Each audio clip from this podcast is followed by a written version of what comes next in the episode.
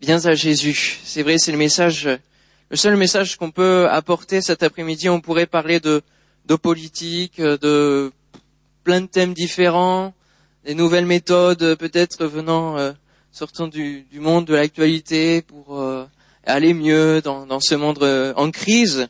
Mais la seule chose que l'on pourrait dire cet après-midi, c'est vraiment le message de l'évangile. C'est le, seul message qui change les cœurs. Amen. Alléluia. Le titre du message, c'est de la vanité à l'éternité. On a chanté des, chants de joie, et j'espère qu'il y en a beaucoup parmi nous qui ont cette joie que nous avons chantée dans leur cœur. Ah, ça y est, ça se. Amen. Il y en a beaucoup parmi nous qui ont cette joie. Il y en a peut-être qui ont dans leur cœur plutôt un vide, quelque chose qui leur manque. Ils sentent qu'ils n'ont pas cette joie et justement qu'elle leur manque. Eh bien, j'aimerais parler de cette possibilité de passer de la vanité de notre vie à l'éternité. Amen. C'est un beau programme, vous trouvez pas? Passer de la vanité de notre vie à l'éternité. Et je vous invite à ouvrir la parole de Dieu dans l'Ecclésiaste. Pour ceux qui n'auraient pas de Bible, hein, j'invite les amis frères et sœurs chrétiens à s'approcher d'une personne que vous pouvez voir qui n'a pas de, Bible, à être avec, à côté d'elle, de se mettre à côté de cette personne pour la lecture. Ecclésiaste, chapitre premier. C'est le livre qui est au cœur de, ce mot, la vanité. Ecclésiaste, chapitre premier, verset premier, parole de l'Ecclésiaste. Fils de David, roi de Jérusalem. Vanité des vanités, dit l'Ecclésiaste, vanité des vanités, tout est vanité. Quel avantage revient-il à l'homme de toute la paix qu'il se donne sous le soleil? Une génération s'en va, une autre vient, et la terre subsiste toujours. Le soleil se lève, le soleil se couche. Il soupire après le lieu d'où il se lève de nouveau. Le vent se dirige vers le midi, tourne vers le nord, puis il tourne encore et reprend les mêmes circuits. Tous les fleuves vont à la mer, et la mer n'est point remplie il continue à aller vers le lieu où il se dirige. Toutes choses sont en travail au-delà de ce qu'on peut dire. L'œil ne se rassasie pas de voir et l'oreille ne se lasse pas d'entendre. Ce qui a été, c'est ce qui sera. Et ce qui s'est fait, c'est ce qui se fera. Il n'y a rien de nouveau sous le soleil. Et s'il est une chose dont on dise, vois ceci, c'est nouveau, cette chose existait déjà dans les siècles qui nous ont précédés. On ne se souvient pas de ce qui est ancien, et ce qui arrivera dans la suite ne laissera pas de souvenir chez ceux qui vivront plus tard. Amen. Quel grand constat. Il existe un, livre qui, depuis plusieurs mois, est, au top des ventes parmi les, librairies, qui s'appelle La liste de mes envies. J'ai vraiment envie de l'acheter pour le découvrir. La liste de mes envies, déjà vendu à 320 000 exemplaires, et qui va être adapté en film d'ailleurs. Il est intéressant parce qu'il raconte euh, l'aventure d'une simple mercière dans la ville d'Arras qui gagne au loto 18 millions d'euros. Voilà cette somme qui, lui tombe d'un coup. Et elle va se mettre donc à, lister ses, besoins d'abord, ses envies et puis ses folies. Et elle se rend compte que, fin de compte, ses, envies, ses besoins, elle peut y accéder sans ces 18 millions d'euros. Que le bonheur qu'elle recherchait peut-être dans ses rêves, dans, l'argent, elle va se rendre compte qu'elle le vit déjà, euh, il est accessible sans ces 18 millions d'euros. Et le vrai bonheur un peu cabossé, mais tellement paisible, elle l'a déjà construit depuis tant et tant d'années. Acceptera-t-elle cette somme qui pourrait dérégler sa vie? Alors je vous laisse découvrir la réponse en lisant le livre. Mais c'est un, livre étonnant qui est, vendu et on voit peut-être aussi, au travers de cette grande vente, la recherche de l'homme, justement. Dans quel bonheur va-t-il rechercher à accomplir sa vie? Et c'est l'exemple vraiment que, comme le dit ce dicton, l'argent ne fait pas le bonheur. Et c'est un des exemples qui, peut montrer cela. Combien de vies frustrées construites sur des rêves vains Combien de personnes qui courent et courent encore après, après le bonheur et qui arrivent à la fin de leur vie en disant mais fin de compte qu'est-ce que j'ai fait de ma vie?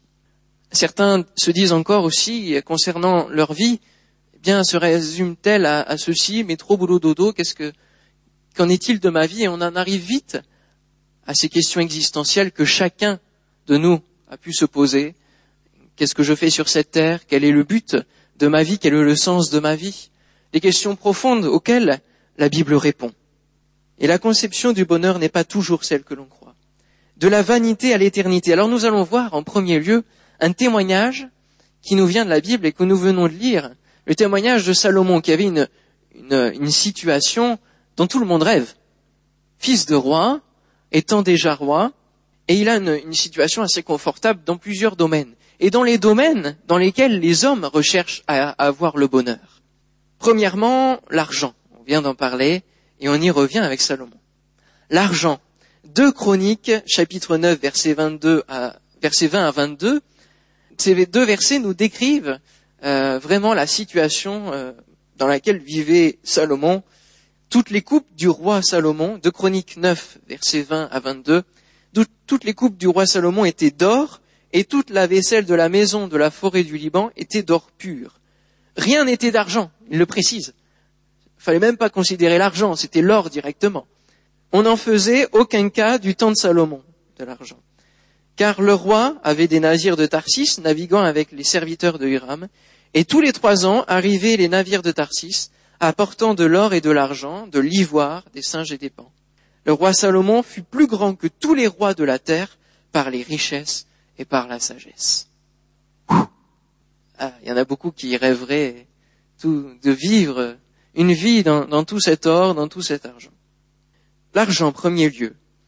Ensuite, le témoignage de Salomon, c'est qu'il était, il avait un royaume, il était roi, et donc, avec cela, il avait le pouvoir, il avait la domination sur un peuple. Un royaume de près de, de 40 ans, qu'il va fortifier lui-même, il va fortifier les villes, il va, il va vraiment construire encore le, le royaume que son père avait euh, commencé à, à, construire. Il prend possession aussi de la route des caravanières. Et ça, c'est intéressant parce que euh, c'est vraiment un point qui permet d'avoir le contrôle sur, sur les marchandises, sur, euh, sur pas mal de, choses, sur d'autres peuples. Et cela nous est décrit dans 2 Chroniques 8, 3 et 4. Salomon marcha contre Hamath, vers Tsoba, et s'en empara. Il bâtit Tanmor au désert, et toutes les villes servant de magasins en Hamath. Voilà, de magasins. C'était vraiment des villes intéressantes pour lui, pour le royaume, pour euh, son royaume. Donc il avait vraiment la domination, le pouvoir. Combien d'hommes rêvent de pouvoir? Combien s'engagent un politique? On voit les primaires du MP, etc. Des batailles sans fin pour avoir du pouvoir, pour euh, avoir l'attention de gens, l'attention de, de, personnes, avoir des voix, se faire euh, cultiver son ego. Son... Alors il en impose et les autres chefs de l'État préfèrent même les compromis aux guerres. On voit que le royaume de Salomon est un royaume, fin de compte, de paix, même s'il y a d'autres personnes, d'autres chefs d'État qui voudront euh, bien combattre, mais il y aura des, des compromis plutôt que la guerre. L'argent, le pouvoir, les femmes, eh oui, un domaine aussi. Un roi 11, 2, 3, ce fut à ces nations que s'attacha Salomon, entraîné par l'amour. Il eut, alors est-ce que vous connaissez votre Bible? Combien de princesses pour femmes? 700. Et combien de concubines? 300. Oh. Combien par jour Combien, enfin, arrêtons là les discours, ça en suffit. Et ces femmes détournèrent son cœur. Combien rêvent aussi plusieurs conquêtes, aventures, etc. Cherchent leur bonheur dans cela. Trois domaines, et puis un que Dieu va lui donner, la sagesse. Et Salomon est connu même pour, euh, pour ceux qui ne connaissent pas vraiment le monde chrétien, il est connu pour sa sagesse, hein, la sagesse de Salomon. Un roi 434 le résume, il venait des gens de tous les peuples, tous les peuples, pour entendre la sagesse de Salomon, de la part de tous les rois de la terre qui avaient entendu parler de sa sagesse. Vous voyez combien sa sagesse était répandue, était connue. C'était aussi une des fiertés que pouvait avoir Salomon. N'est-ce pas la situation de Salomon que beaucoup d'hommes rêvent aujourd'hui? Beaucoup d'hommes hein, rêvent, beaucoup de femmes rêvent aussi et miroitent ces choses dans leur esprit et pensent que le bonheur peut s'accomplir dans ces choses.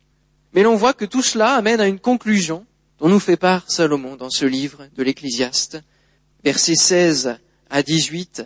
J'ai dit en mon cœur, voici, j'ai grandi et surpassé en sagesse tous ceux qui ont dominé avant moi sur Jérusalem.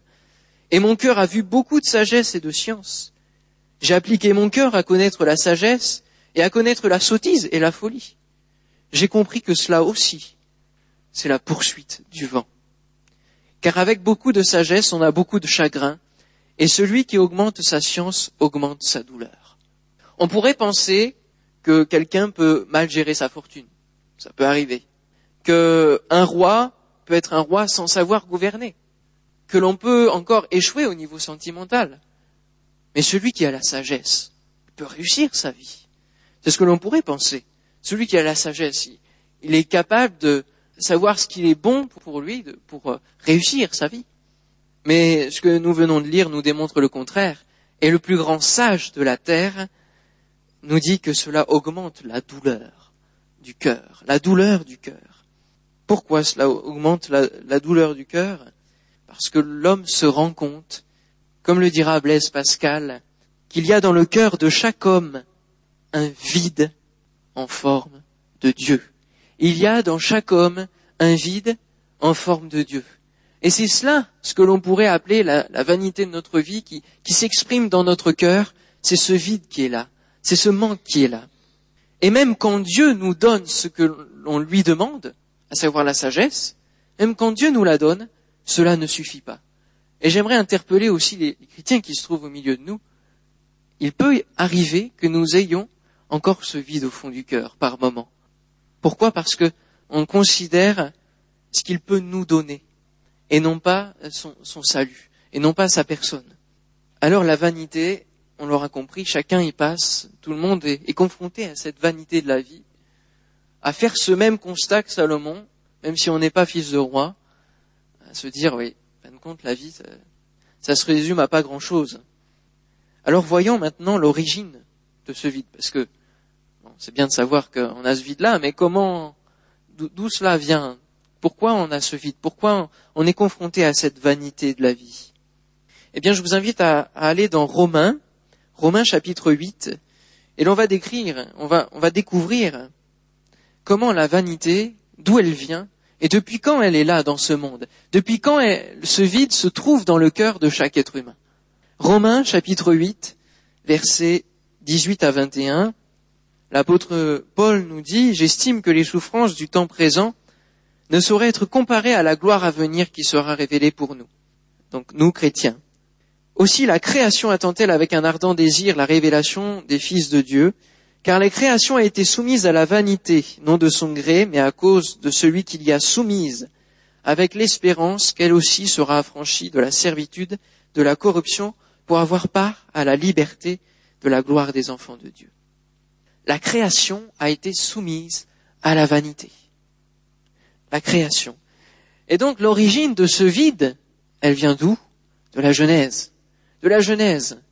On voit dans le chapitre premier que Dieu crée hein, la création. Six jours, le septième jour, il se repose. Il voit que tout cela est bon, tout cela est bien, tout cela est parfait. Il est content de son ouvrage, de son œuvre. Il crée l'homme, créature particulière, créature qui a le pouvoir, la domination sur les autres créatures. Donc Dieu lui a donné le pouvoir. Et puis, il a, il a le but accompli, avoir une communion avec cet être, avec sa créature. Ça, c'est les deux, les deux premiers chapitres. Alors, on pourrait s'attendre à une aventure merveilleuse, comme on pourrait avoir dans, dans nombre de romans. Et puis, au chapitre 3, déjà au chapitre 3, dans ce si grand livre, qui est la Bible, la parole de Dieu, patatras. Patatras.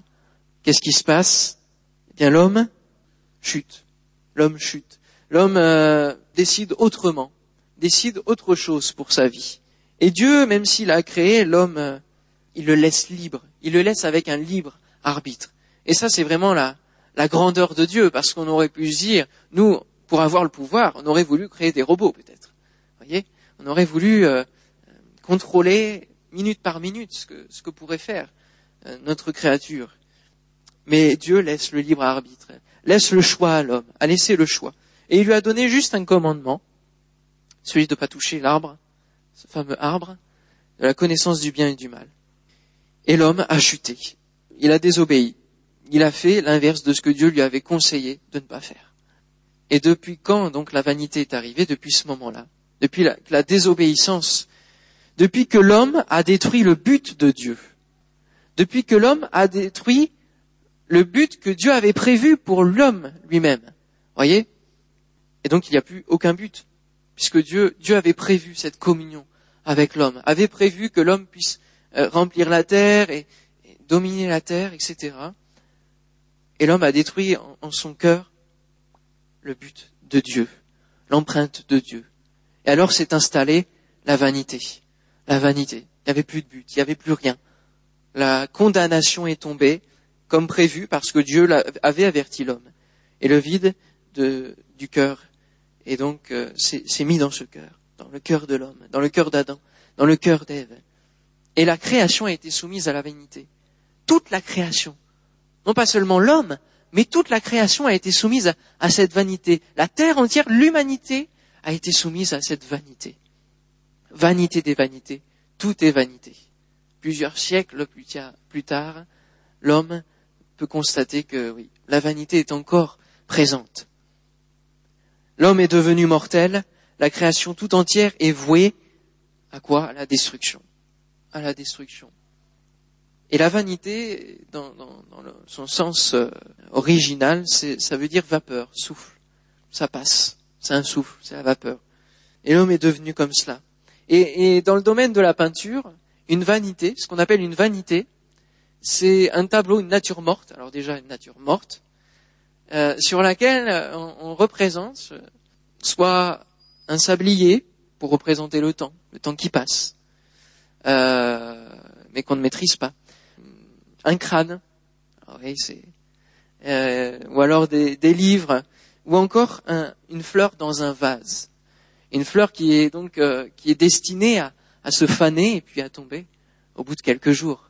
C'est comme cela qu'on représente, que l'homme représente la vanité. je, trouve que c'est vrai, vraiment pertinent parce que ça correspond à la Bible. La Bible qui dit que l'homme est comme cette, herbe hein, qui, pousse, cette fleur qui éclot et puis en quelques jours elle s'épanouit. Et le lieu qui, l'a vu naître ne, ne la reconnaît plus parce que c'est fini, c'est passé. Un souffle, une vapeur, la vanité, ce vide dans le cœur de l'homme. N'avez-vous jamais ressenti ce vide?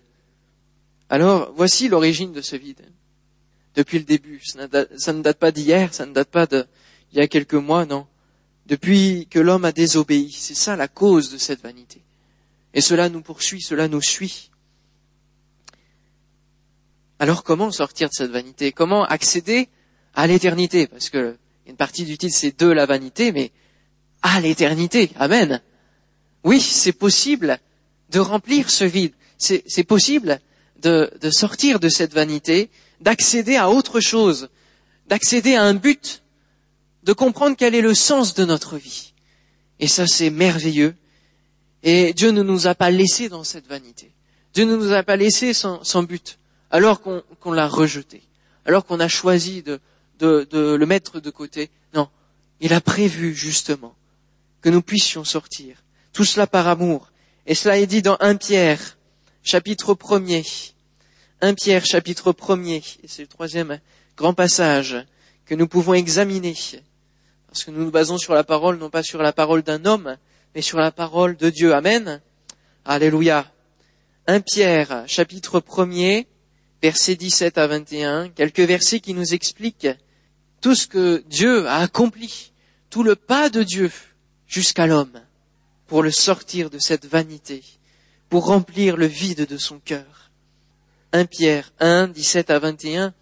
Et si vous invoquez comme Père celui qui juge selon l'œuvre de chacun, sans exception de personne, conduisez-vous avec crainte pendant le temps de votre pèlerinage, sachant que ce n'est pas par des choses périssables, par de l'argent ou de l'or que vous avez été rachetés, de la vaine manière de vivre, que vous aviez hérité de vos pères, mais par le sang précieux de Christ, comme d'un agneau sans défaut et sans tache, prédestiné avant la fondation du monde et manifesté à la fin des temps à cause de vous, par lui vous croyez en Dieu, lequel l'a ressuscité des morts et lui a donné la gloire, en sorte que votre foi et votre espérance reposent sur Dieu. Voici la clé qui va nous permettre de comprendre comment accéder à l'éternité. Il nous est d'abord dit pendant le temps de votre pèlerinage.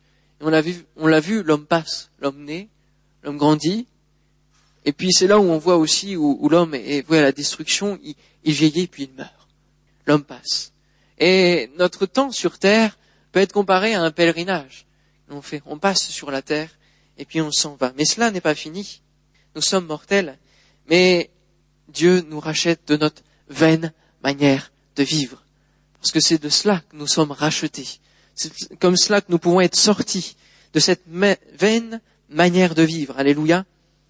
Et qu'est-ce qu'il a prévu justement pour nous sortir de cela? On l'a lu, c'est le sang précieux de Christ. Le sang précieux de Christ. Prédestiné avant la fondation du monde. Avant même que l'homme choisisse la vanité, Dieu avait prévu le moyen d'en sortir.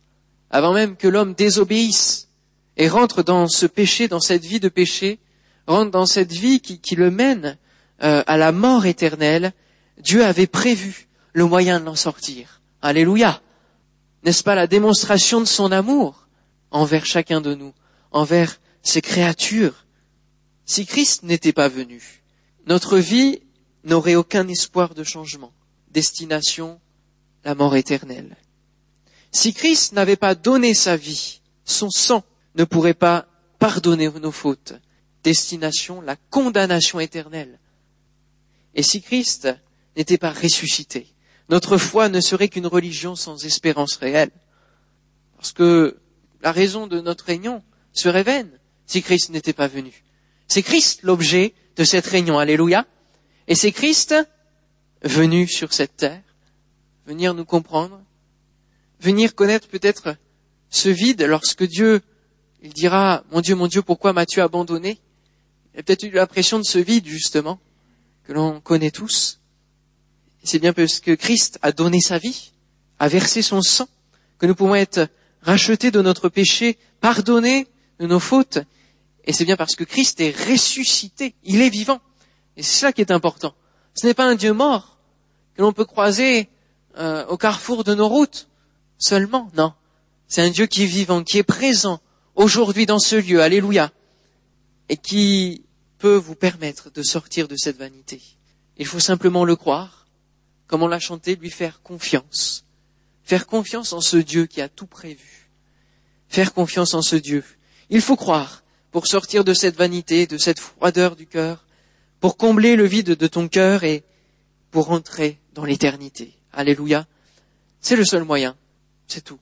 Je n'aurai pas autre chose à, rajouter. On n'a pas à palabrer pendant des, heures et des heures.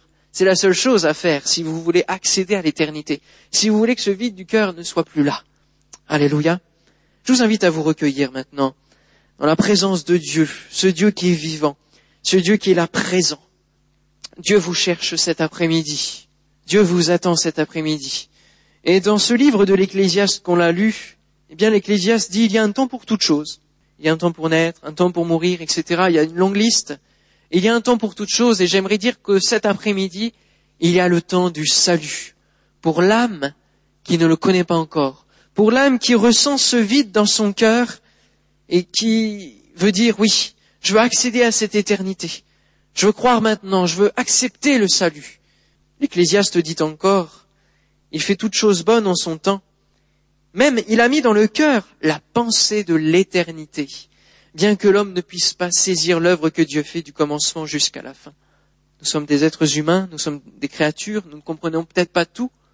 À ce Dieu qui est grand, nous ne comprendrons pas tout en un jour, mais il a mis dans chaque cœur, à un moment donné, la pensée de l'éternité, déjà pour réveiller ce vide du cœur bien dans le cœur, il a mis cette pensée de l'éternité.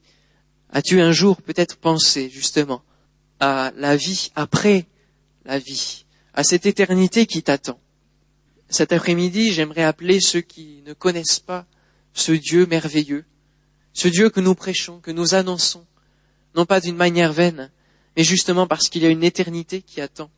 Et puis aussi les chrétiens, les croyants, les enfants de Dieu, à considérer une seule chose, ne pas s'attendre forcément à recevoir de Dieu, non pas tout le temps demander à Dieu, non pas croire que le bonheur de la vie chrétienne se trouve seulement dans les bénédictions de Dieu, non, mais à considérer son salut, votre salut, le fait que Dieu vous a racheté, et c'est ça qui vous donne la joie, c'est ça qui peut combler le vide de votre cœur, même en tant que chrétien, qui peut revenir, parce que vous n'avez peut-être pas considéré vous avez peut-être négligé ce si grand salut. Alors j'invite tous ceux qui sont touchés dans leur cœur maintenant à lever la main comme signe de décision envers Dieu. C'est un engagement entre vous et Dieu cet après-midi. C'est personnel.